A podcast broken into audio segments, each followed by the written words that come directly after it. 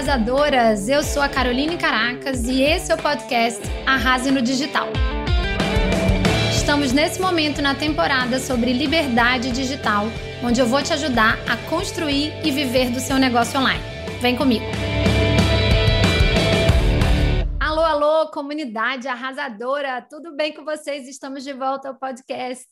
E nessa nova temporada não poderia estar mais feliz porque a minha convidada é simplesmente Rejane Toigo. Seja bem-vinda, Rejane. Vou já falar de você. Dá um oi aí para a galera.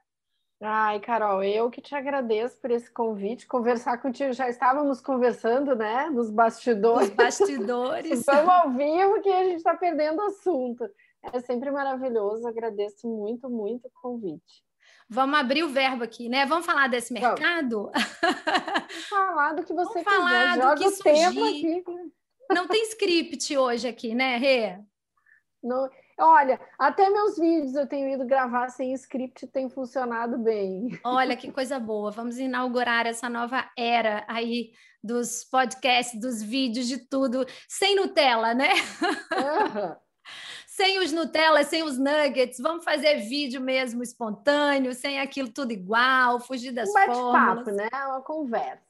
Uma conversa, uma conversa. Mas olha, Rê, a Rê, eu falei para ela aqui nos bastidores que ela é a cientista do marketing digital, estávamos é, discutindo sobre esse posicionamento, sobre esse lema que eu quero colocar aqui, essa legenda que eu quero colocar na personalidade dela. Mas brincadeiras à parte, assim, eu tenho é, muito prazer em ter a Regiane como parceira.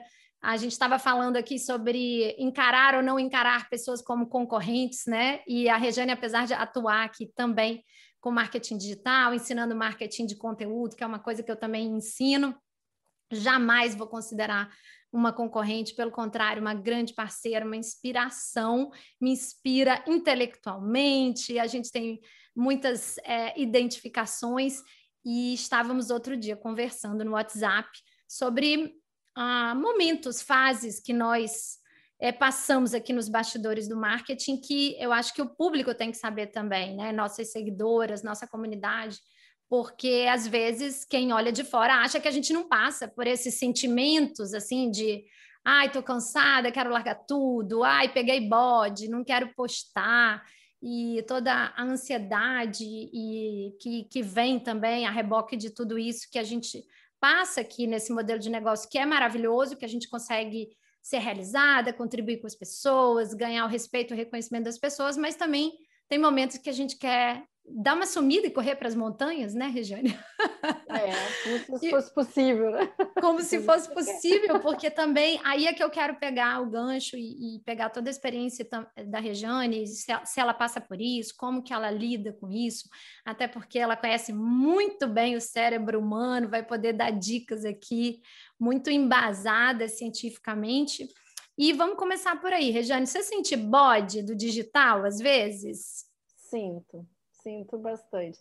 Outro dia meu filho me perguntou um negócio assim, mãe, se tu fizesse um lançamento de 50 milhões de reais, tu ia postar no Instagram? Eu falei, meu filho, se eu fizer um lançamento de 50 milhões de reais, o meu Instagram será deletado.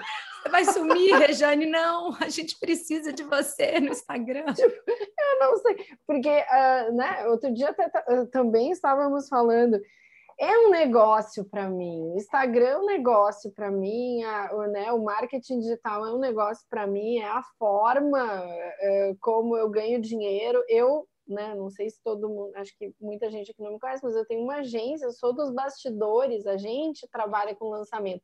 Quando eu decidi botar a minha cara, não faz muito tempo, faz muito menos tempo do que eu trabalho, faz três anos e e, e pouco eu resolvi ir para o YouTube, ainda demorei um pouquinho para trabalhar o Instagram.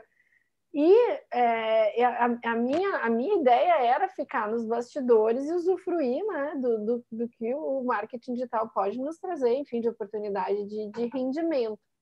Mas quando eu decidi, foi uma questão assim: ó, é, eu preciso ter um plano B né? Eu não posso botar todas as cestas, no, no, no, todos os ovos na mesma cesta.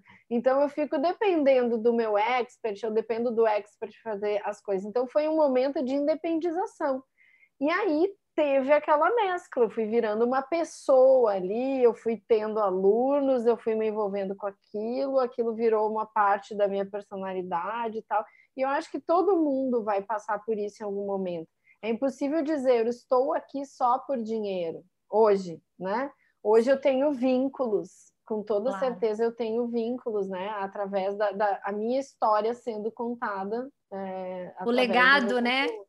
É. Tá, tá, sendo construído. A gente vai, vai viciando um pouco, né? Nessa coisa de legado. É, é meio viciante, né? Total. É, é dopamina. É, total, é dopamina. Então, assim, a rede social ela é o arquétipo da nossa convivência social. Hoje a gente pode ficar o dia inteiro em casa sozinho, pandemia, não sei o quê, mas a gente convive com milhões de pessoas ali. Tu troca informações, tu troca é, gostar, não gostar, tu troca comentários, tu troca ideias, tu conhece pessoas, por exemplo, eu e a Carol, a gente é tão íntimo, a gente nunca se viu. É verdade. Se Deus quiser, se a pandemia deixar, você vai me visitar aqui em Portugal, vou poder ah, te ciceronear, né? Estou só esperando esse momento comprar uma passagem para a Europa, vou começar por aí, com certeza. Então, e, e, aí esse, esse nosso círculo, ele, ele ampliou e ampliou também a, a quantidade de dopamina que a gente ganha, né? Que a gente produz todos os dias quando a gente tem os aplausos. Ou seja, uma vez eu encontrava as minhas amigas, sei lá, uma vez por semana no churrasco, duas vezes por semana. Hoje encontro todo dia no Instagram e elas estão ali batendo palminha para os meus posts, né? E aí os meus alunos viraram meus amigos e aí a gente tem... E isso aumentou, isso nos inflou a nossa necessidade de dopamina. E aí, como é que a gente vive agora, né? É. Engraçado, eu estava pensando aqui nos empreendedores que a gente ouve falar, né, nas biografias, nas figuras públicas que a gente admira, que vem de uma época que não tinha essa é, exposição em rede social, essa dopamina toda, mas ainda assim a gente viu pessoas ficarem milionárias, bilionárias e continuarem muito ativas, né, trabalhando, construindo novos negócios é, com, com um senso de missão muito grande. E a sensação que eu tenho é que a rede social contribuiu muito para é, expandir e, e, mais cedo, de forma mais precoce, esse chamado, esse senso de missão para todo mundo, né? Porque a gente vê o outro falando, a gente se espelha também. Talvez eu fosse adquirir esse senso de missão, sei lá, mais perto de me aposentar, é, ou numa fase que eu já tivesse muito bem financeiramente, muito tranquilo, e agora o que, que eu vou fazer? Mas não, assim, parece que antecipou, é, mesmo, mesmo a gente encarando como um negócio, é impressionante como às vezes a gente não consegue parar porque a gente lembra, pelo menos comigo acontece isso, a gente lembra que tem alguém lá do outro lado esperando uma palavra, ou talvez sentindo falta. E isso dá um misto de sensações na gente, né, Rejane? Do tipo assim, meu Deus, será que em algum momento eu posso parar? Será que eu vou conseguir ficar offline? Isso nos dá uma responsabilidade, né? Ter audiência é ter responsabilidade, né? Passou a, passou a ser. Claro, a gente encara assim, não sei se tem gente que encara só a audiência como súditos, né? Às vezes eu tenho, às vezes eu tenho a impressão. Os súditos. Os súditos mas eu acho que ter uma audiência, ter alunos, ter pessoas que se espelham, que espelham, que se espelham na gente, que esperam que a gente diga uma palavra, eu acho que isso é uma responsabilidade, sim. Mas isso também gera dopamina. É, isso gera dopamina e o misto de sensações que eu falo é porque isso também gera ansiedade, pelo menos porque em a, mim. A dopamina, Carol, ela está associada aos, aos estados de ansiedade.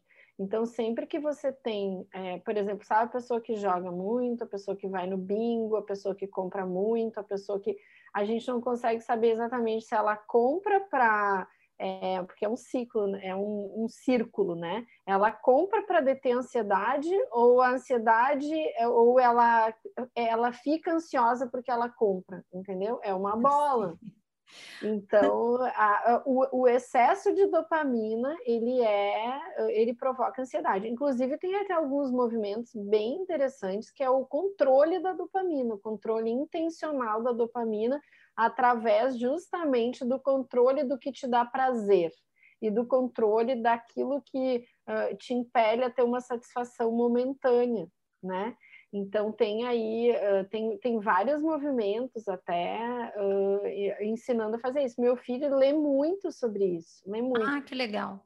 Bem legal. Ele agora está com dois celulares e um celular dele não tem o Instagram e o outro ele acessa só num determinado horário do dia. Então ele deixa lá desligado. Ele é um celular velho, daí que ele vai olhar o Instagram, porque ele entendeu o quanto prejudica as atividades dele tinha que ser filho de Rejane Toigo, né? Para ter esse nível. Gente, sabe o que, que ele está estudando? O que, que a pornografia faz no cérebro? Ele começou a estudar e aí ele trouxe esse assunto para mim. Eu vou, eu vou fazer um post, vou fazer um vídeo, porque muita gente não sabe. Muita gente acha que é uma coisa inofensiva, mas olha que é. fantástico, é. né? É esse exemplo em casa como faz diferença.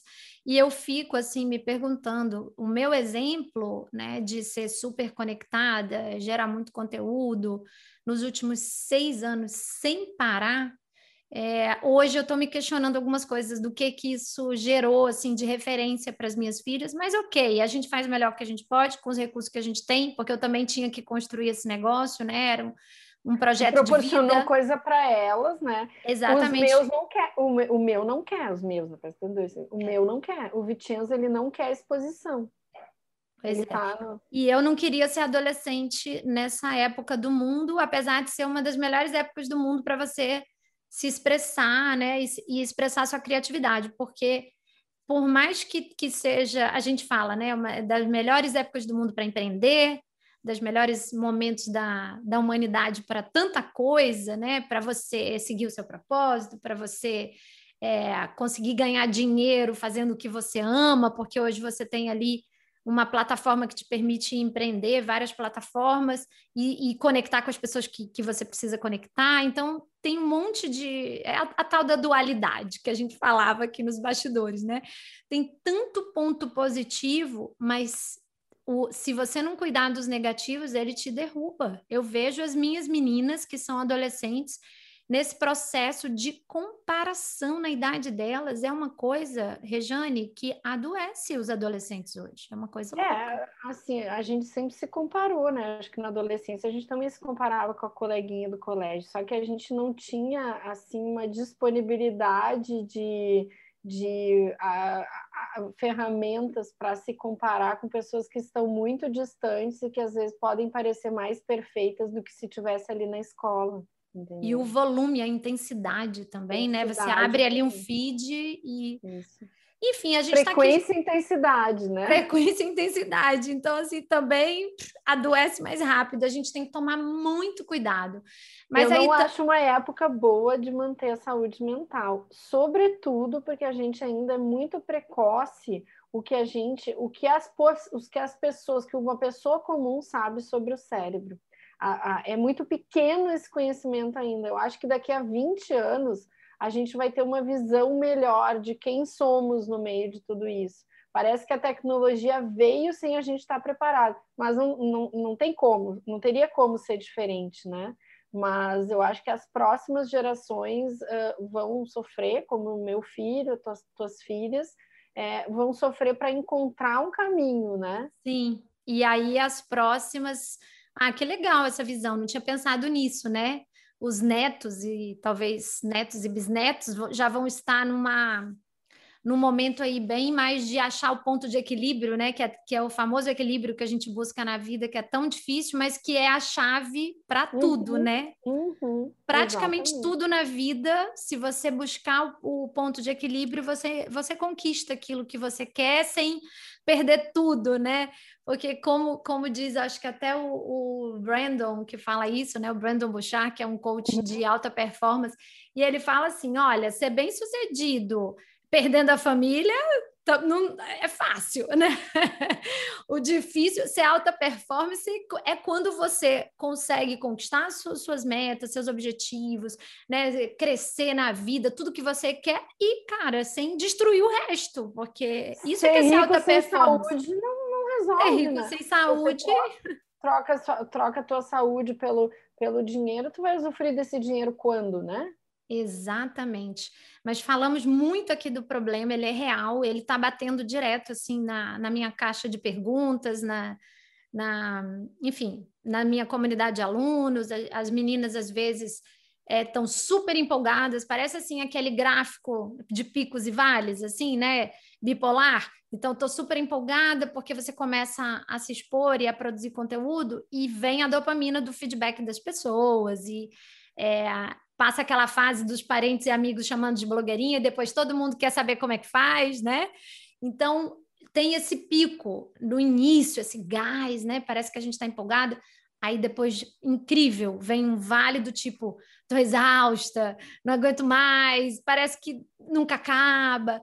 E eu estava falando com elas um dia desse, dando um conforto, que nós passamos por isso. Então vamos lá, como é que a gente faz, nós aqui então, que temos um negócio digital e temos a consciência que não podemos realmente parar com isso, isso é parte essencial, né? Um, é o, aliás, é, é, o core business, é, é, é, o, é o coração do nosso negócio, essa exposição, essa produção de conteúdo.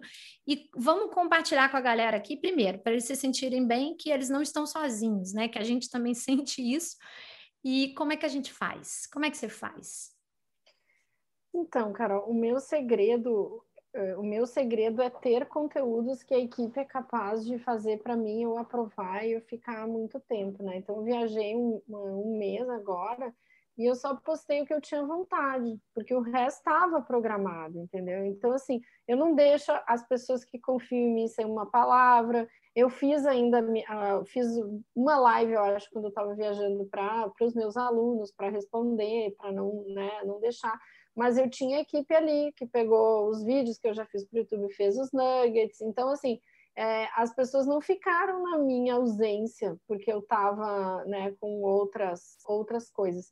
E aí, uh, e uma coisa também que para mim foi legal, uh, quando eu estava lá, eu fiz stories viajando, né? Que foi quando a gente falou que eu estava assim, aqui, né? Tava... E eu adorei, que eu vi um lado super pessoal seu, parece que você estava assim, solta, vulnerável. Uhum. E aí, daí eu falei assim, ah, sabe o que eu vou fazer? Eu vou postar aqui alguns momentos nossos para eu guardar.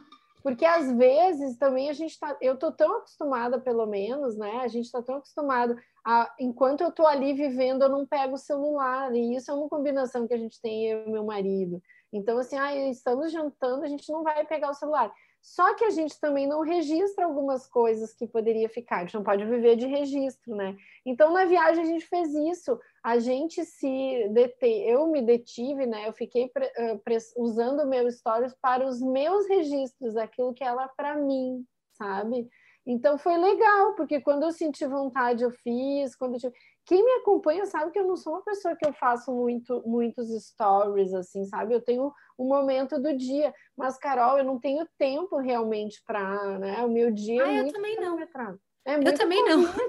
não. Eu, e, assim, e eu falo mesmo, né, para minha galera, apesar de eu ter curso de Instagram, ensinar Instagram, que assim, se eu, se eu tiver que ensinar que tem que fazer 100 stories por dia, 10 posts por dia, eu peço demissão desse posto de, de treinadora de marketing digital, porque não é, é fora da minha realidade. Eu não tenho tempo para isso, eu tenho um negócio para cuidar, tenho duas filhas. Você acha que é necessário? Porque também assim... não é. Não, por isso é. que eu é. falo.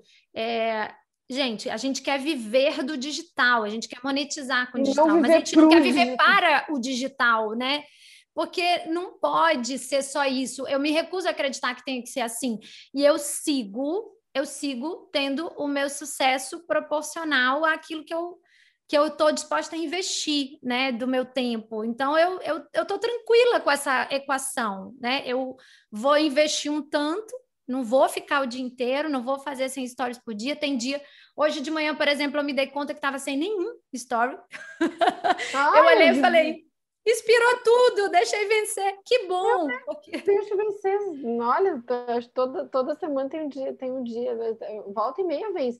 E uma vez eu tinha, eu pedia para as meninas compartilharem tudo que as outras pessoas me marcavam.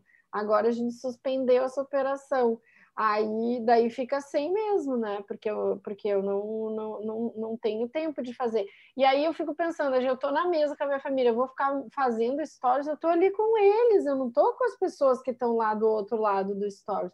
Então eu procuro ter uma linha de conteúdo que é o momento que eu vou falar para as pessoas, mas eu não tenho como mostrar o meu dia a dia ficar mostrando o tempo todo, porque isso irrita. Aliás, tu já ficou com uma pessoa, porque eu já tive essa experiência, com uma pessoa que fica o tempo todo fazendo stories de tudo. Ah, só um pouquinho, fala isso aqui para o meu story.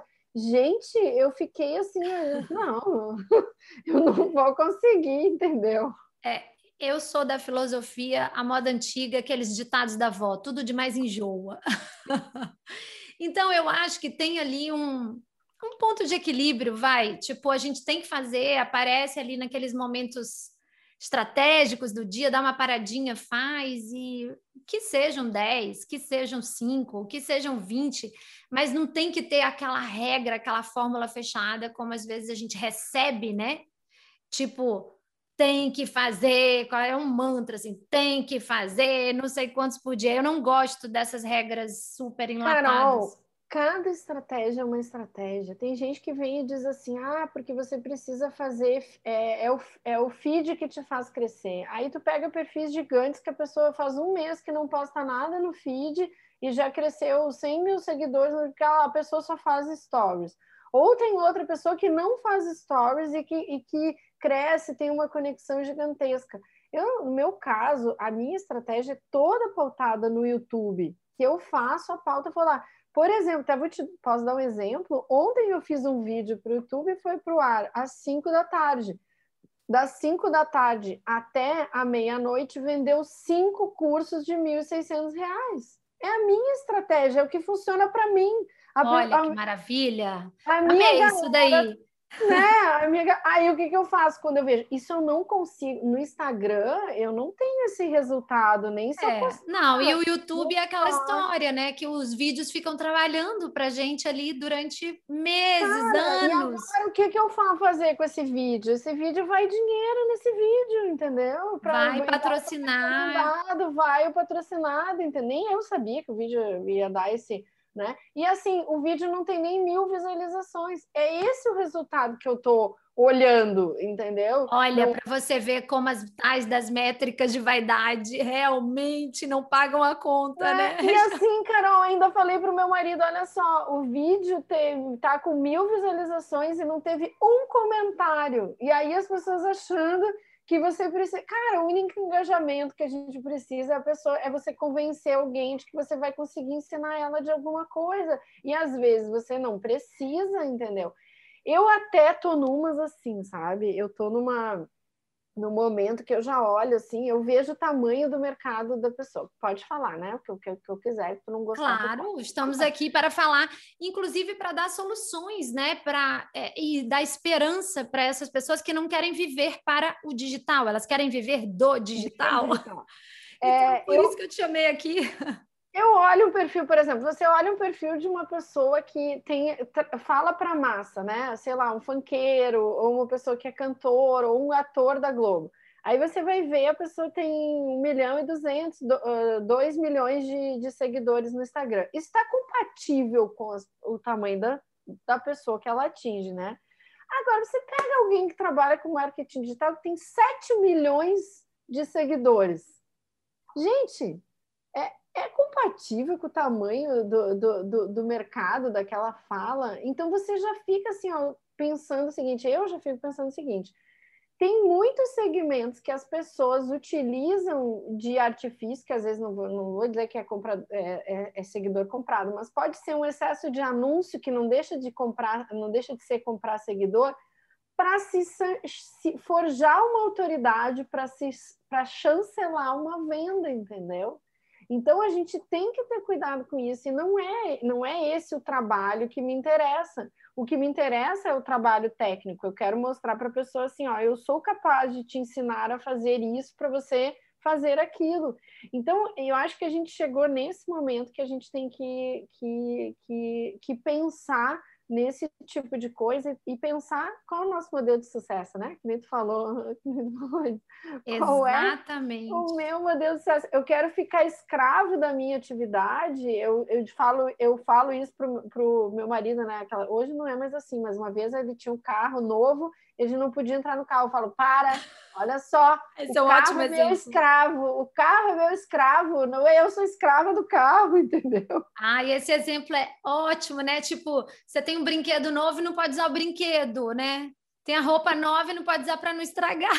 Entendeu? Então não é assim, eu não sou escrava de nada, é as coisas que me servem, e não eu que sirvo as coisas. E com a rede social é igual. E aí a gente tem que olhar para essas métricas, esquecendo as métricas de vaidade, para você conseguir friamente olhar aonde é que você é bom, onde é que você comunica, aonde é que o povo se encontra, quais os pontos fortes. Olha, meu ponto forte é, é, é estudar o YouTube e descobrir, eu tenho essa né? Descobriu qual é o, o vídeo que as pessoas vão procurar. Então é isso que eu vou usar, entendeu? Porque o meu ponto forte não é ficar fazendo stories, 100 stories por dia. Então, eu acho que isso que a galera tem que, que, que, identificar. Só que a gente só identifica isso se a gente larga de mão a dopamina da vaidade, né? Sim, sim, a fatídica dopamina que a gente gosta, né? É, assim, acho que a gente não pode negar que o crescimento, né, em termos de métricas de vaidade, de seguidores, de audiência, o próprio engajamento ali explícito, visível nos feeds. É um indicativo. Vida, é um indicativo, é preditivo, é também um sinal assim de endosso ao nosso trabalho, uhum. né? O que é muito bom, porque dá uma autoconfiança de que a gente está no caminho certo e de que a gente vai conseguir expandir essa mensagem, vai conseguir expandir o negócio, porque por trás da mensagem vem o negócio, todos os resultados financeiros do negócio. Então, isso a gente não pode ser hipócrita, né? Que todo mundo quer isso, todo mundo busca. Eu, eu acho que o que é, atrapalha muito é quando a pessoa vem na ilusão de que ela precisa, de que ela precisa alcançar isso, que é a primeira coisa, que é a prioridade, e se frustra muito, né? Porque é aquela história, a, a expectativa gigante que é muito construída nesse mercado de rapidez de você cons conseguir as coisas, de conseguir o tal de 6 em 7, de conseguir os tais dos 10 mil seguidores do dia para a noite, não sei o quê, com algumas técnicas, com alguns hacks.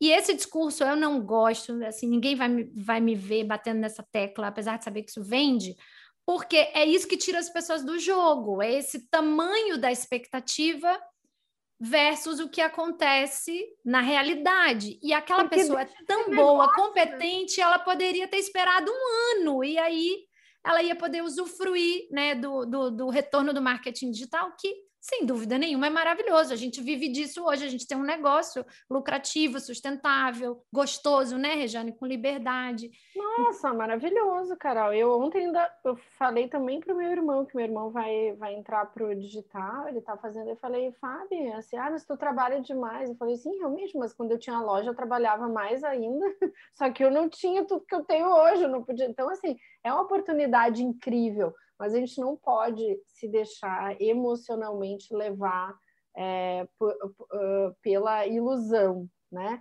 E quando eu digo assim, ó, não é que a gente não precisa ter engajamento, a gente não precisa ter seguidores, isso é uma consequência do nosso trabalho, mas não é esse o objetivo, isso é só um meio de, entendeu? Sim. Então, não é, se for, se passar seu objetivo, é porque você está botando só a tua emocionalidade, ou seja, você está correndo para se provar com aquilo ali. E você tem que pensar no lucro. Esse, esse é, o meu, é, é, é o meu discurso. E às vezes você tem gente é, que não tem tanto engajamento, que não tem tanto seguidor e que vende mais do que quem tem um monte. Ah, com certeza. A gente tem inúmeros exemplos. É, mas voltando aqui, eu acho ótimo você ter falado esse exemplo do YouTube, né? Foi fantástico, porque eu acho que ele, ele motiva as pessoas que estão vendo, ele dá, dá esperança, né? De que é possível sem que você tenha que virar uma celebridade, mega popular, porque isso é sinônimo de ser útil, né? Se você produz um canal do YouTube pequenininho, nichado, bem posicionado e está ali entregando valor de forma consistente, fazendo ali seus vídeos que entregam o que a audiência realmente precisa, esses vídeos vão gerar retorno e uhum. a mesma uhum. coisa o Instagram, a mesma coisa o LinkedIn, cada um no seu, cada macaco no seu galho, né? De acordo com onde está o seu público potencial. Isso foi assim realmente fantástico. Mas voltando à questão aqui de como lidar né, com, esse, com essa ansiedade que dá no meio do caminho, e aí você deu uma dica muito prática, que é a questão da equipe e da organização e do planejamento, que realmente é a gente no, no início a gente não consegue, a gente tem que trabalhar muito. Eu não comecei assim, você também não. A gente era sozinha, eu equipe, eu presa, mas eu acho que é uma dica muito legal falar dessa questão da formação fazendo... de equipe. Eu comecei fazendo para os outros, Carol. Então, essa é minha, né? Eu comecei criando conteúdo para os outros. Então, para eu poder criar conteúdo para várias pessoas, eu tinha que tra trabalhar programado. Então, isso eu levei para o meu, pro meu conteúdo. Não, eu tenho conteúdo autoral, tem um postzinho ali que hoje eu fiz enquanto esperava a consulta, eu mesmo fiz a arte, tudo, ficou horrível, mas sabe? Mas assim. Aliás, podemos fazer, falar disso também, né? Podemos, podemos. Da não perfeição, né? É, é, exatamente. Mas eu tenho, se eu não puder fazer, ia ter já tinha entrado um post de manhã e vai entrar um ou seis da tarde. Então, eu tenho a programação é isso, é isso que eu procuro também uh, ensinar, né, para os alunos, que hoje meu, o meu maior grupo de alunos são os social media, aqueles que vivem, né, que fazem, querem fazer a mesma trajetória que eu fiz de viver de conteúdo. Então, essa é a minha, a, a, minha trajetória. Eu precisava atender o outro, eu precisava descansar no final de semana, então eu tinha que organizar o conteúdo de outras pessoas. É mais difícil fazer isso para gente? É. é. Mas a gente, a gente desprioriza, né? Vai deixando para lá. É. Mas se a gente faz, isso dá uma liberdade, é, assim, dá uma imagina... paz, né? Nossa, uma paz. Imagina tudo programado para as próximas duas semanas. E aí o que, que vai acontecer? Você só vai ali no meio colocar conteúdo que você quer, que você se inspirou e aquilo vai brotar de você. Então, isso também é uma coisa que o YouTube me ajuda, porque eu fiquei três anos e meio fazendo dois vídeos todos os dias, então eu pego lá o primeiro vídeo que eu fiz e ele vira um nugget, e ele pode ir para né? Pode ir para o IGTV, ele pode ir, ele pode, as pessoas pegam também o meu conteúdo, transformam em, em, em post e tal. Então, isso, isso é, eu acho que é um caminho para as pessoas que querem, como a gente, não precisar fazer, o que, que eu vou postar hoje? Ai, postei hoje e amanhã, o que, que eu vou. Porque isso dá uma agonia. É, é investir mesmo no início nessa nessa produção, né, de criar, uhum. eu acho, de criar a sua cara, a sua narrativa, é, e depois ter pessoas que consigam entender a sua pegada, mas para isso antes você vai ter que construir a sua marca, vai ter que organizar, vai, vai ter que. Então assim, gente que pessoal que está ouvindo aqui, ó, organização serve não só para a vida profissional, mas para a vida pessoal, para tudo. Aí é uma dica prática também, não tem como fugir.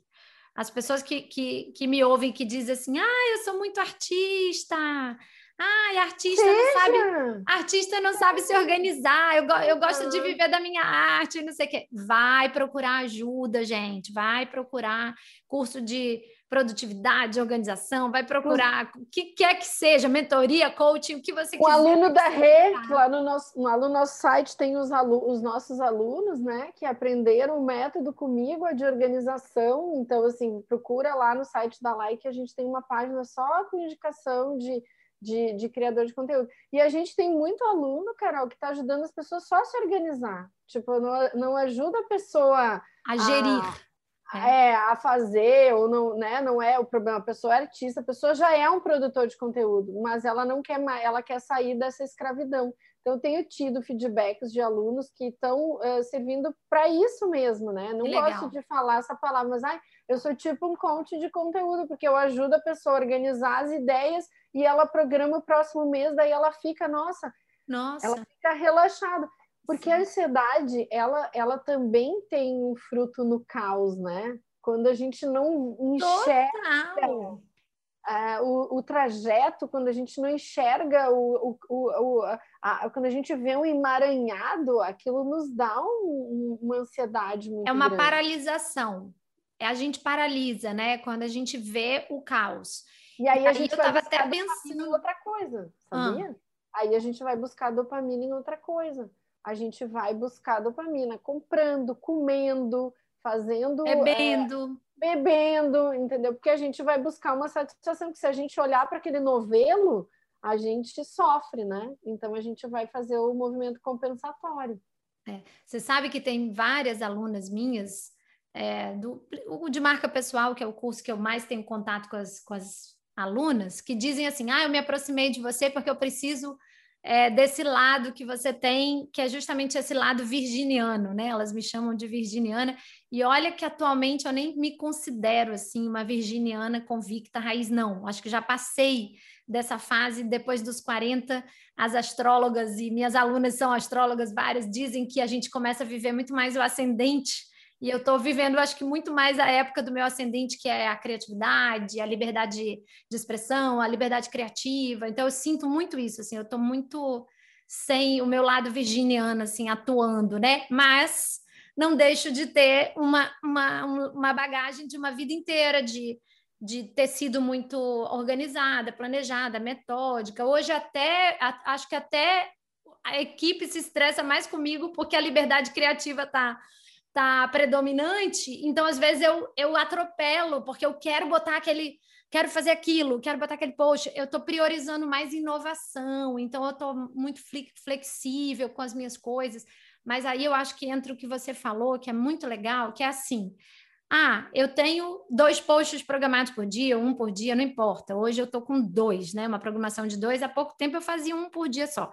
E aí, se der vontade, se for visceral, se vier de dentro e eu tô ali, aquilo passa a ser um prazer e não um fardo. Exato. E é isso que eu falo. Esse planejamento e essa programação faz com que a atividade de produzir conteúdo, que virou praticamente assim uma, uma atividade obrigatória de, em qualquer negócio hoje, é igual você ter finanças, marketing, logística, é tipo virou cozinhar, obrigatória. Né? É tipo cozinhar, vai cozinhar todo dia e ter aquela obrigação de fazer o almoço. Chega uma hora que tu tá, mesmo que tu ame cozinhar. Agora, se tu cozinha só quando tu te inspira, quando tu viu uma receita, quando tu comprou uma coisa, quando tu tem. Aí é prazer, né? Então eu acho que a gente tem que trabalhar nesse, nesse sentido. Sim, sim, com certeza. Então, acho que é, essa é assim, das dicas práticas é a principal para reduzir a ansiedade. Essa planejamento, organização e equipe, né, num próximo passo para quem já tem um dinheiro para investir. E olha, melhor dinheiro, gente, melhor dinheiro gasto, assim, com é você ter logo uma pessoa para te ajudar com essa parte de mídias sociais, uma, uma assistente virtual. Eu falo isso para minha galera, eles me perguntam qual é a hora de contratar, de ter alguém. Eu falo para eles que eu contratei mesmo quando eu não tirava salário. Eu pagava assistente virtual, isso desde que eu comecei. Eu tive uma assistente desde que eu comecei. Por quê? Porque aquilo, de certa forma, me permitia é, respirar e abrir novas frentes né, para o meu negócio. Mas, enfim, isso é o caso de cada um. Agora, tem a outra dica, né, que aí eu queria ver com você, é, dessa questão mais emocional, de mentalidade, do desenvolvimento pessoal, porque quando a gente está nesse meio, de empreendedorismo digital, mais ainda do que o empreendedorismo tradicional, é inevitável a gente se comparar e a gente olhar para o lado. E aí, o que, você faz, Regiane? Como é que é, como é que é nos teus bastidores aí? Você tem alguns rituais para lidar com essa sensação de ansiedade que vem dessa, dessa comparação do digital? Como que você faz? Então, Carol, eu medito desde guriazinha, né? E a meditação é uma coisa que me ajuda demais, assim. Não precisa, é 10 minutos por dia que eu paro, respiro, é, agora comprei esse relógio da, da Apple ele me manda parar e respirar durante o dia, que eu tô achando ótimo, entendeu? Ah, o meu também, eu só não tô obedecendo, mas ele manda. Eu obedeço, eu obedeço. Eu, eu, tá assim, obedecendo? Eu, eu, sou, tenho que, eu, tenho que reativar o meu aqui. É, eu sou bem obediente, né? Se o negócio, eu boto o negócio, ah, tem que tomar um suplemento, tem que fazer, eu faço. Então, e aí eu tô, porque às vezes, claro, né? Ai, hoje eu não meditei, ah, mas estou cansada, agora vou dormir. Não pode, tem que fazer a respiração, e a meditação começa com a respiração. Você então, medita então, assim, à noite ou de manhã? De manhã, de manhã. Quando acorda, e você é consistente, Rejane? Sim, é porque assim, ó, eu faço, eu, eu treino também, né? Eu treino todos os dias. Quando eu fico sem treinar, Carol, eu começo a não dormir direito, eu começo a uh, ficar irritada, eu começo a ficar com dores no corpo. Então, assim, o treino para mim é, né, é tipo O que assim, que é você faz de treino? Que eu que... faço treino HIIT e eu faço uh, funcional todos os dias. Todos os dias. Quanto tempo? Tô eu aqui curiosa. Hora Meia, meia hora. hora. É, não é tipo duas horas, não. É meia hora por dia, 20 minutos às vezes. Ontem ainda me atrasei e eu faço personal pelo, pelo WhatsApp, tá? Ela me liga, tem o tripézinho ali, tenho as, as, a, o meu tatamezinho ali e eu faço ou antes, depois do, do, ou antes do treino, se eu estou um pouquinho mais adiantada, eu faço a minha meditação, o meu alongamento, o meu yoga, também não passa de 10 minutos, 10, 15 minutos, ou depois. Você tá? faz todo dia o treino todo e depois a yoga. Exatamente. Às vezes eu faço uma aula longa de yoga. Daí eu faço uma aula de uma hora, uma hora e meia, mas daí eu faço com o professor. Online, faz online. Exatamente. Olha só, gente, que mundo é esse que a gente está vivendo? É tão bom, gente, economiza tempo. E eu já fazia antes, tá? Não foi por causa da. A única coisa que eu não arranjei o jeito de fazer online é fazer a unha. mas eu adoraria. Faz que nem eu, Rejane. Adere, eu tive que aderir quando eu vim morar em Portugal a essa unha de gel, porque e eu falo mesmo, no, a estética eu aprendi a gostar depois, mas eu fiz pela economia de tempo. É, não, eu faço várias pra coisas. Para mim foi tudo de bom o fato de eu ficar um mês aqui tranquila. Todo mundo fala que são três semanas, o meu fica um mês e fico sem ter que ir toda semana, assim. Então... Ah, eu vou tentar fazer, mas as minhas unhas, né? Ah, e, eu, e eu boto cílios por economia de tempo também. Ah, eu achei não... fantástico quando ah, eu botei eu... cílio. Eu quero botar Sim. de novo. Economizo gente... muito tempo. Você acorda pronta, uhum. né? Essa coisa. Dá até para fazer um stories café da manhã, né? Não precisa nem do filtro. Não. Olha, mas assim, sem dúvida, a gente sabe o que tem que fazer, mas a gente não faz, né? Então, e eu faço terapia também, amiga. Também faz a terapia, eu ia falar isso. É, 25 anos de terapia. Agora eu 25? dei uma pausa. 25. Eu tô Agora fazendo há um ano, quase. Agora eu, é, a terapia começou junto com o yoga, assim, né? Tô amando fazer também.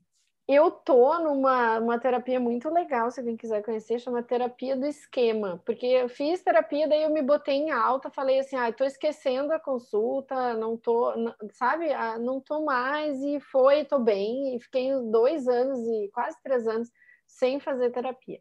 Aí chegou o momento, tive, acho que até por causa da ansiedade, até a questão da, da, da do, do, do digital, e agora comecei a fazer, faz, faz uns quatro, cinco meses, uma terapia do esquema. E ela é bem legal para pessoas rápidas, porque ela é uma terapia que tem começo, meio e fim, e objetivo, entendeu? É então, é tipo não um é... coaching, um processo.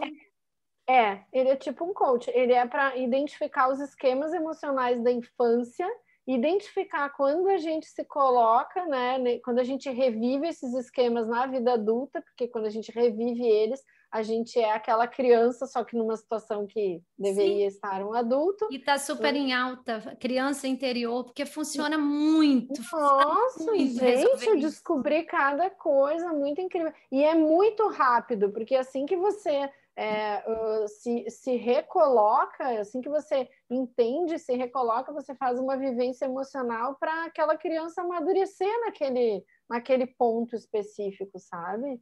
Então, achei bem, bem importante. E essa questão da comparação, eu trabalhei bastante nessa na, na, na terapia, porque a, quem se compara é a criança, não é o adulto. Verdade. E aí a, a gente não tem, a, quando a gente está ali naquele, nesse processo de comparação, a gente não tem as ferramentas que a gente tem de adulto, porque a gente é a criança e a criança não tinha ferramentas emocionais para se comparar. Então ela, ela fez todo ah, eu, eu posso dizer assim que para mim foi uh, um divisor de águas, assim, sabe? Porque realmente fiquei muito mais centrada no que eu sou. Se, se vem algum em algum momento assim alguma coisa de comparação, eu olho para mim e falo, prefiro eu. Não, isso é incrível. Você está falando isso porque a gente vai e volta, vai e volta e cai no bom e velho autoconhecimento que gera autoconfiança, que gera autoestima, né? Então, é, puxando aqui brasa um pouquinho para minha sardinha, e eu falo isso com convicção, porque acredito no trabalho de marca pessoal, acaba que é, esse trabalho de marca pessoal me ajudou muito. Porque quando você encontra sua essência mesmo e você sabe quem você é e quem você não é, a comparação ela perde muita força, ela uhum. se dilui muito. Ela enfraquece no límbico.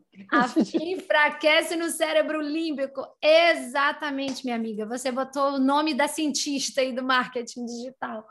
E eu super recomendo assim todo mundo que está com alguma exposição, que está buscando visibilidade, autoridade na internet, é encontrar o mais rápido possível assim quais são seus pontos fortes, qual é o você quer ser reconhecida pelo quê, o que que o que que você é, o que que você não é, que no fundo é um trabalho de identificação da sua marca pessoal e depois você começa a agir de forma muito congruente, é, é uma libertação, sabe?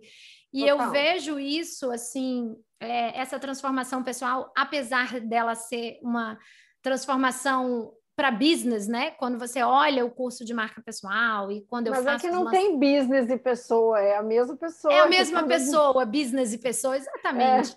Mas quando a gente tenta vender isso para fora, né, para o mercado, a gente posiciona como um negócio que vai ajudar a se posicionar, trazer cliente, né? A pessoa aumentar a receita dela. Claro, porque é isso que as pessoas querem, mas no fundo elas descobrem, e isso eu tenho tido muitos feedbacks assim incontestáveis, que a pessoa entra buscando isso e ela tem um efeito colateral incrível que ela está valorizando mais. Então é assim, ela entra no curso buscando uma coisa, quando ela sai do curso, ela fala para mim que o que mais fez diferença foi, foi a transformação pessoal, porque ela consegue hoje fazer escolhas com muito mais facilidade, consegue dizer não, tá com uma autoconfiança muito fortalecida, Carol, se expressa melhor. É, é reflexo disso, né? Não é? Sim, sim, exatamente. Não dá para separar, né? Não tem duas vidas, vida pessoal, vida profissional. Somos a mesma pessoa na mesma vida.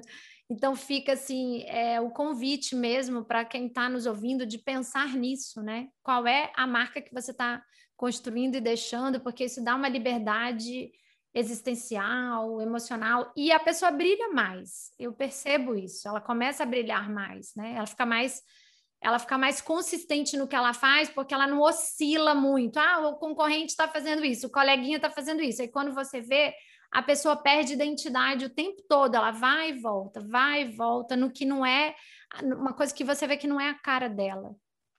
É. E o contrário também é verdadeiro, sabe, Carol? A gente é influenciado pelas pessoas que a gente admira, mas a gente também é influenciado pelas pessoas que a gente não quer ser. E aí, às vezes, também é isso não pode acontecer. Tipo, ah, eu quero fazer uma coisa, mas aquela pessoa que eu não acho legal, ela fez também. Aí você deixa de fazer porque você está sofrendo influência dela, né? Olha, que então... ótimo ponto de vista, né, que você trouxe. Maravilhoso. Dá um exemplo, acho que a gente podia ir fechando aqui, mas o nosso papo, que está incrível, não quero largar nunca mais.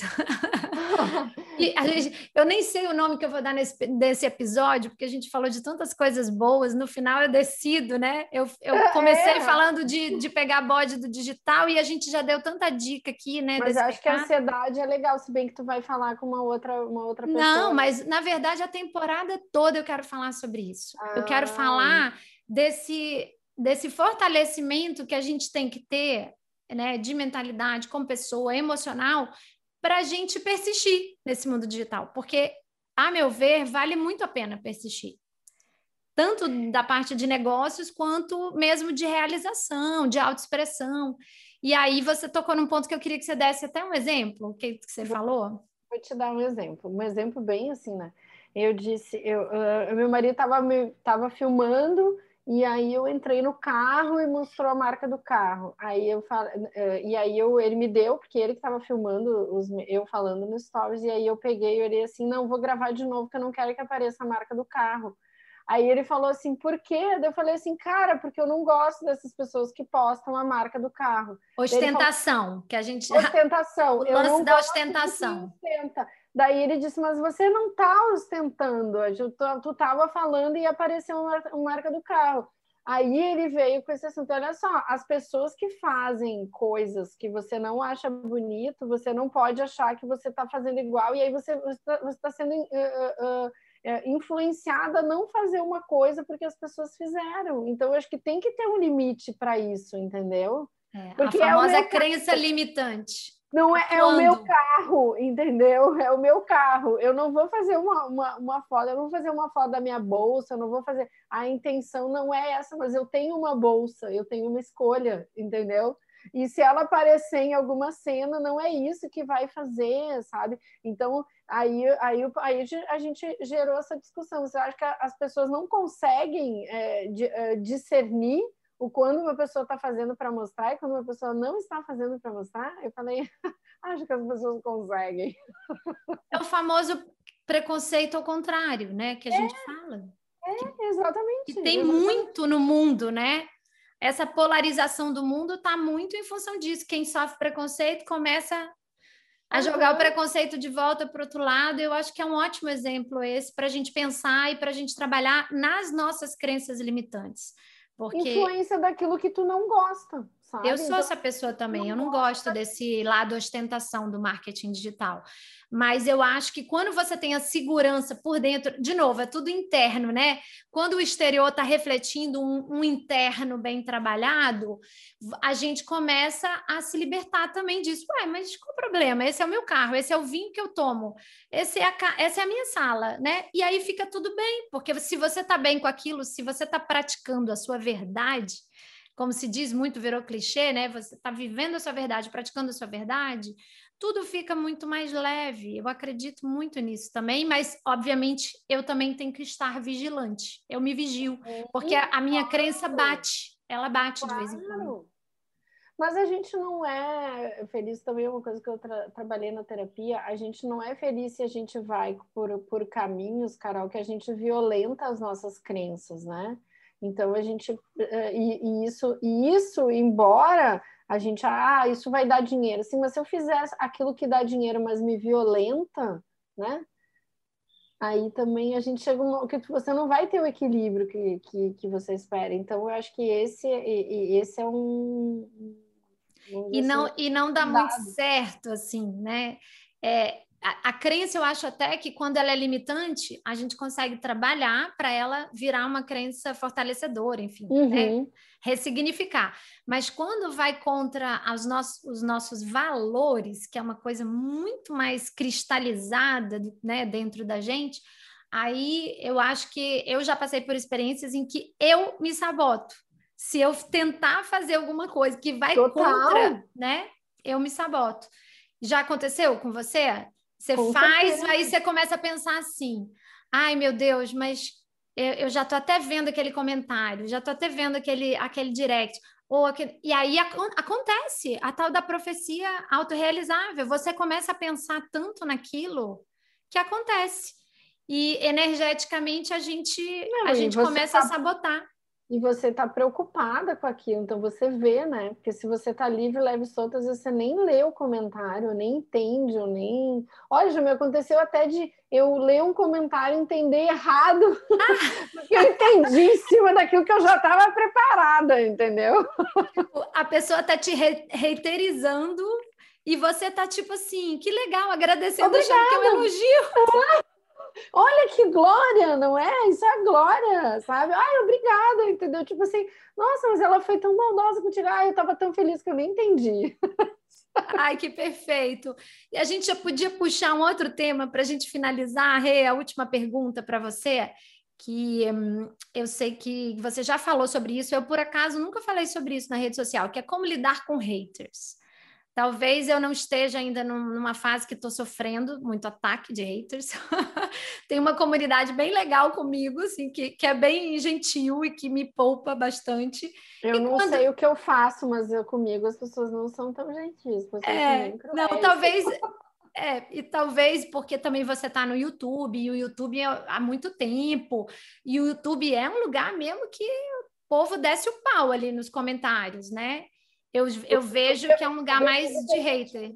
É, não, o que acontece no Instagram, as pessoas têm uma identidade mais forte. Então a pessoa não vai no teu post te agredir, porque você pode entrar lá e ver quem ela é. e você pode fazer coisas contra ela. No YouTube não é assim que funciona, muito pouca gente tem canal. É uma é, é tipo assim, menos de 1% dos usuários são alguém dentro do YouTube, o que é diferente no Instagram. Aí no Instagram o povo não dá as caras.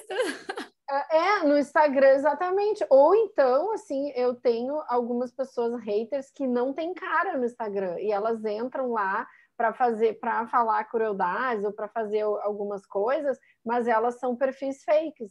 Sim. E no YouTube, é, no YouTube quase todo mundo não tem, né? É só o Gmail e tal. Então, assim, muita gente não tem vídeo e tal. Então, nossa, eu já ouvi no YouTube assim, a pessoa entra no meu vídeo assim, que cara de puta, umas coisas muito cruéis, assim, sabe? Sim, mas isso na live acontece direto. Quando você faz live, acontece, os malucos? Acontece. Isso eu nem considero hater, eu considero gente doida mesmo. É. Aí eu é, paro é no meio da live assim, falo: ai, gente, peraí, que tem um cara falando pornografia ou qualquer coisa aqui, peraí, deixa eu bloquear essa criatura. Uhum. E tem as pessoas que realmente, é, os haters, haters, eles uhum. são pessoas, né?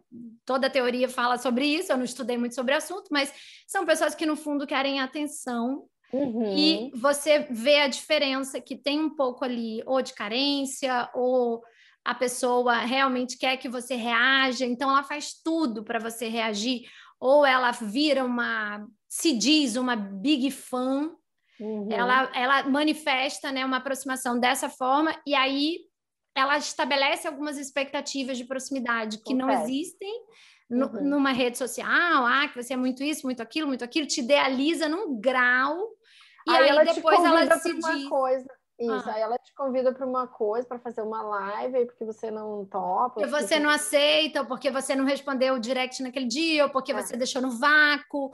E, gente, pelo amor de Deus, né? Nós aqui, estava falando com a Rê, somos mães, donas de casa, temos podemos, um negócio, uma equipe para cuidar. Gente, podemos dizer não, às vezes a gente não tem tempo, às vezes a gente não quer, às vezes a gente, né, tem, enfim. E podemos um dizer monte. não, exatamente. E, e, temos que dizer, porque muitas vezes você dizer sim para o outro é estar tá dizendo não para sua estratégia, né, para o seu dia a dia, porque o, né? o, o dia é finito, o tempo é finito.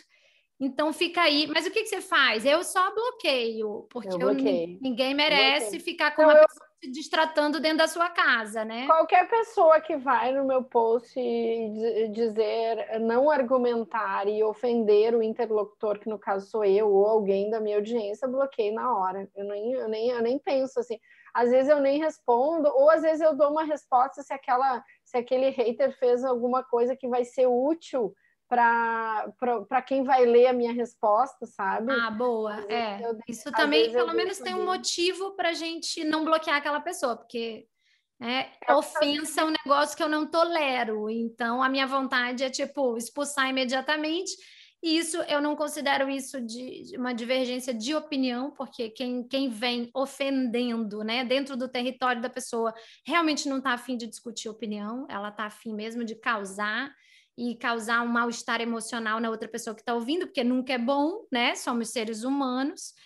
E, mas pelo menos a gente é, às vezes encontra um motivo. Eu, eu confesso que eu não tenho muita paciência de tentar reverter, porque há quem diga, né, no mercado que ah, o hater só está querendo carinho, atenção, então tenta reverter. O legal é você reverter, o hater virar um fã. Eu não sigo muito essa linha, não. Não, não, se o cara se presta para fazer isso, eu nem, nem, eu nem, eu nem quero um fã desse. É aquela frase, né, que dizem que é do Nelson Rodrigues, do, do dos é, dos idiotas, do, gente burra, eu quero só as vaias, né? E distância atualmente.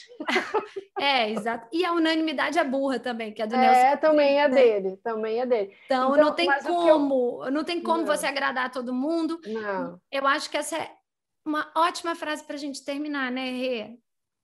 É, a unanimidade é burra, a gente não vai agradar todo mundo. Vai ter gente que vai vir no seu post e vai dizer assim: você não precisava ter feito esse post, você não deveria ter feito esse post. Aí tu vai dizer assim: olha, ainda bem que tem alguém que pensa que eu não deveria, porque é sinal que eu deveria, né? Porque a unanimidade é, é burra. Isso, e, e, e, mais, ainda vai ter gente que não é nem sobre o conteúdo, é tipo, não gostei da sua blusa, uhum. os seus óculos estão caindo muito mal, uhum. seu uhum. batom tá te deixando pálida. Nossa, eu já ouvi cada opinião. Nossa, amiga, postei uma foto de maiô esses dias.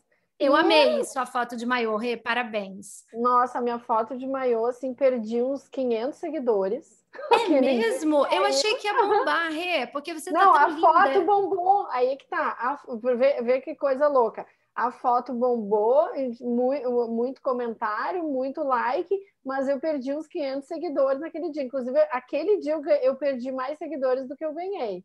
E olha que louco. E aí veio umas pessoas, ai, não entendi por que do maiô, não entendi por que sensualizando. Gente, a pessoa precisa entender. E, a, é... e, e o maiô é realmente a prova de que a unanimidade é burra e que não é, é unanimidade. Exatamente. Olha que maravilha. E eu, eu, eu tô ensaiando aqui uma, uma foto tipo essa sua, porque eu achei o máximo.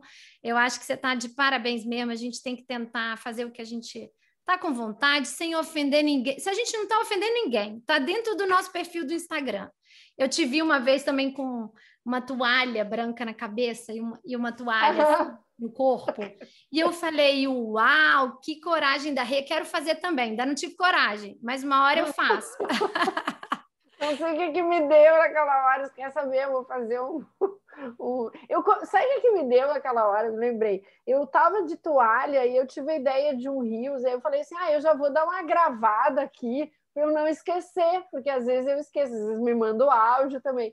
E aí eu peguei e falei, ah, quer saber, eu vou fazer assim Tão mesmo. bonitinho, eu vou postar, tipo, vou postar. Olha, uhum. esse, essa autenticidade eu gosto, assim, e, e digo mesmo lá no curso de marca pessoal que as pessoas estão confundindo muito autenticidade com falar tudo que dá na telha, autenticidade com falta de educação. O que eu acho péssimo é você dar uma de autêntico e, e, ir lá falar tudo que dá na telha. A gente não tem que falar tudo que dá na telha, né? Tem coisas que a gente pode guardar para a gente, porque senão a nossa rede social, em vez de ser um lugar produtivo, construtivo e agradável, vira um palco de, de discussão, de confusão, né? Palco de polêmica o tempo todo. Tem gente que gosta, né? Vai, eu não gosto. Isso tem um preço emocional, um preço psicológico que eu pessoalmente não banco. Mas a essa autenticidade tem que, agradar, tem que agregar, né? Esse tem que é, agregar. É... E essa autenticidade de tipo, cara, eu tô aqui, né? E não vejo problema nenhum e tô bem com isso, essa eu acho o máximo. Tem gente que critica muito pessoas agora da é, mais velhas, né, da famosa maturidade que está bombando, e a gente tem algumas senhorinhas aí é, sendo influenciadoras, é, blogueiras, criadoras de conteúdo que estão fazendo coisas incríveis, né? Adoro, gente, adoro. Elas são maravilhosas. E tem gente que fala: Meu Deus, essa daí não, não se enxerga, essa daí resolveu virar jovem, essa daí. Eu falo: Caramba, cara, se você, se você tá afim de bancar isso, emocionalmente falando, porque vai vir hater, vai vir confusão, mas se você tá bem para bancar isso, faça. As minhas alunas perguntam: Eu faço. Aí já tem a, aquela pergunta assim que elas fazem, e política? Às vezes eu fico entalada, tenho vontade de falar, faço. Aí eu falo, ó, eu digo assim, não não faria, né? Assim como eu religião, não faço, futebol. Eu, eu, eu adoro faria. política e eu não falo, mas eu não falo por um, uma simples razão. Porque as pessoas são muito mal educadas, elas não aceitam que você tenha um ponto de vista, ninguém vai ali contribuir sobre política e eu preciso trabalhar e não me incomodar. Então, isso... é, ninguém quer debater no fundo, né? Não, a pessoa não, quer é ter razão. Ter razão. Uhum. Ela quer ter razão. Então, por que, que você vai postar política num negócio que é tua fonte de renda, né? Que te traz cliente, que, que é tua vitrine profissional. Então, eu também defendo essa mesma tese. Você pode ter as suas convicções, e se você quiser surfar, eventualmente aí também numas pautas mais polêmicas, escolhe uma outra coisa, vai falar do Big Brother. Tem tanta gente falando do Big Brother, eu não consigo, porque eu falo, eu não vou falar só para surfar, porque eu não assisto nada, eu não acompanho nada. Então eu falei, tô fora, não vou falar. Eu assisti no começo, quando tava a Carol com o Cal, que me chamaram lá na Jovem Pan para falar sobre isso, né? Daí eu peguei uns resumos ali, peguei um monte de resumo do Big Brother e, e, e, estudei. Mas depois que passou isso, aí eu nem, nem vi mais, porque é, do ponto de vista de conteúdo, faz parte ali, né? Você surfar essas pautas e criar paralelos com, com Falar o universo. do momento. Bacana, né? Eu só não faço porque realmente não tem nada a ver comigo, pelo menos não teve até hoje, porque não é um programa que eu gosto. Talvez se tiver alguma polêmica com Friends, que eu assisti tudo a vida toda, eu vou querer ser assim uma defensora, aquela fã da primeira fila que vou lá me manifestar e dane-se se eu vou perder milhares de seguidores. Não é não, ah, Rê? Eu adoro Friends também. Eu também adoro Friends. Amiga, descobrimos mais um ponto aqui de identificação.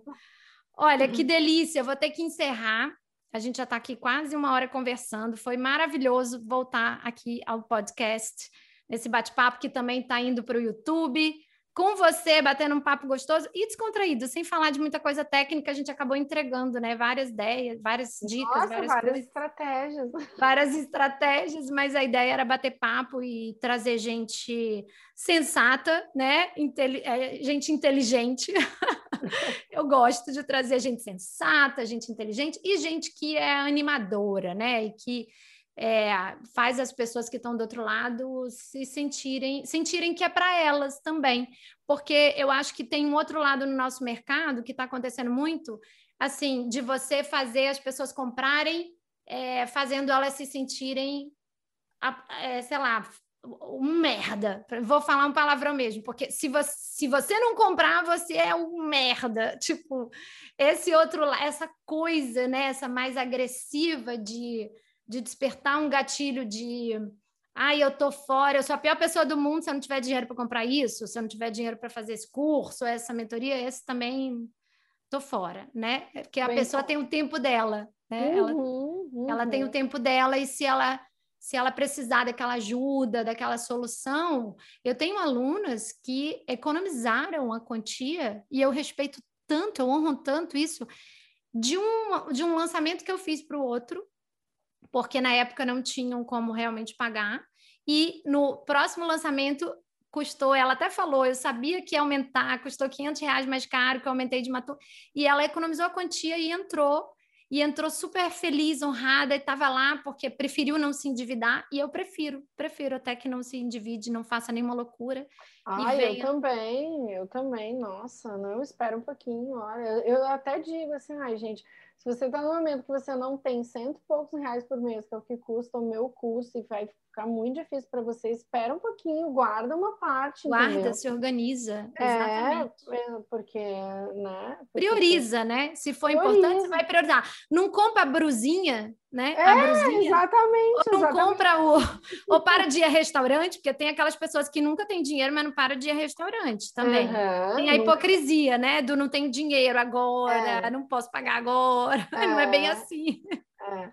é, e às vezes, às vezes a pessoa bota a culpa do não ter dinheiro, mas o que ela não tem é disponibilidade para sentar ali e dizer assim, eu vou sentar e aprender isso. É isso verdade. acontece muito comigo, né? Às vezes eu quero comprar um curso, daí eu pensando, não vou comprar agora porque eu não vou fazer. Não vou fazer. É isso é, então, mas tá ali na lista, né? Uma hora é eu vou. Maravilhosa, arrasadora, obrigada. Um beijo, beijo, beijo para todo mundo. Espero que vocês tenham gostado desse papo. E agora vai lá no Instagram da arroba Rejane Toigo, vai no YouTube da Rejane, explora tudo, vai no Instagram dela, segue ela. E não esquece de deixar seu comentário aqui, por favor. Não esquece de deixar um direct, dá um feedback, vai lá no Instagram, fala para mim se você gostou. É, se tiver no YouTube, deixa um recado aqui embaixo, porque no podcast a gente não tem esse feedback instantâneo, né? Então a gente pede para mandar um direct. Querida, um beijo muito grande. Um beijo, meu amor. Até o nosso encontro presencial, se Deus quiser. Ah, em Lisboa, de preferência. Lisboa. Beijo. Beijo. Tchau. E aí, esse episódio foi útil? Tem muito mais informações sobre o meu negócio digital e esse estilo de vida com liberdade rolando nesse momento lá nos meus stories, em uma série de conteúdos diários para lá de úteis. É só você me acompanhar no perfil Caroline Caracas Marketing lá no Instagram. Eu queria aproveitar e te fazer um pedido. Se você gostou, tira um print desse episódio em qualquer plataforma que você esteja me ouvindo e me marca lá nos stories dizendo o que exatamente foi útil para você. Eu quero te conhecer e saber quem está me ouvindo. E a gente se vê por aqui no próximo episódio. Vamos arrasar!